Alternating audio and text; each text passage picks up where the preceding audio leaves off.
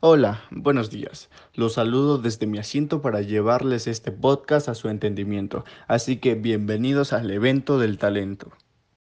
Hola, como dice mi compañero, bienvenidos. Como saben, en este podcast, su podcast del entendimiento, nos gusta hablar de historias que tienen una gran trama. Así que el tema del podcast de hoy es... El libro titulado Los ojos de la oscuridad. Pero como no tuvimos tiempo de leer el libro... Ni ganas.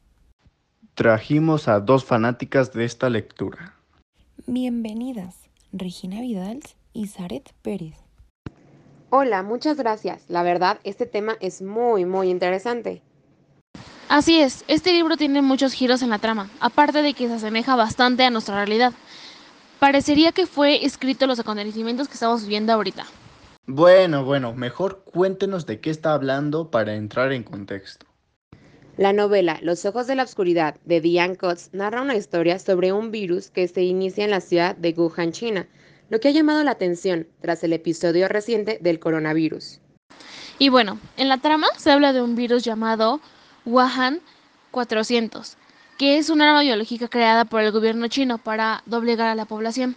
Pero en este caso se trata de un virus letal que afecta a toda la población, mientras que el virus es un tipo de gripe que causa mucho menos mortalidad que la gripe común.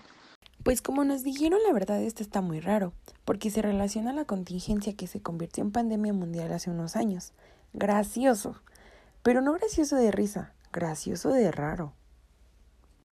La novela imagina un virus como un arma perfecta, que solo afecta a los seres humanos, que no puede sobrevivir fuera del cuerpo humano más allá de un minuto. Y desaparece del cuerpo en cuanto la temperatura del cadáver desciende por debajo de los 30 grados. Nos habla de que prácticamente debes estar muerto para que se vaya de tu cuerpo. ¿La realidad una vez más supera la ficción o es la ficción que da ideas a algunos seres humanos reales?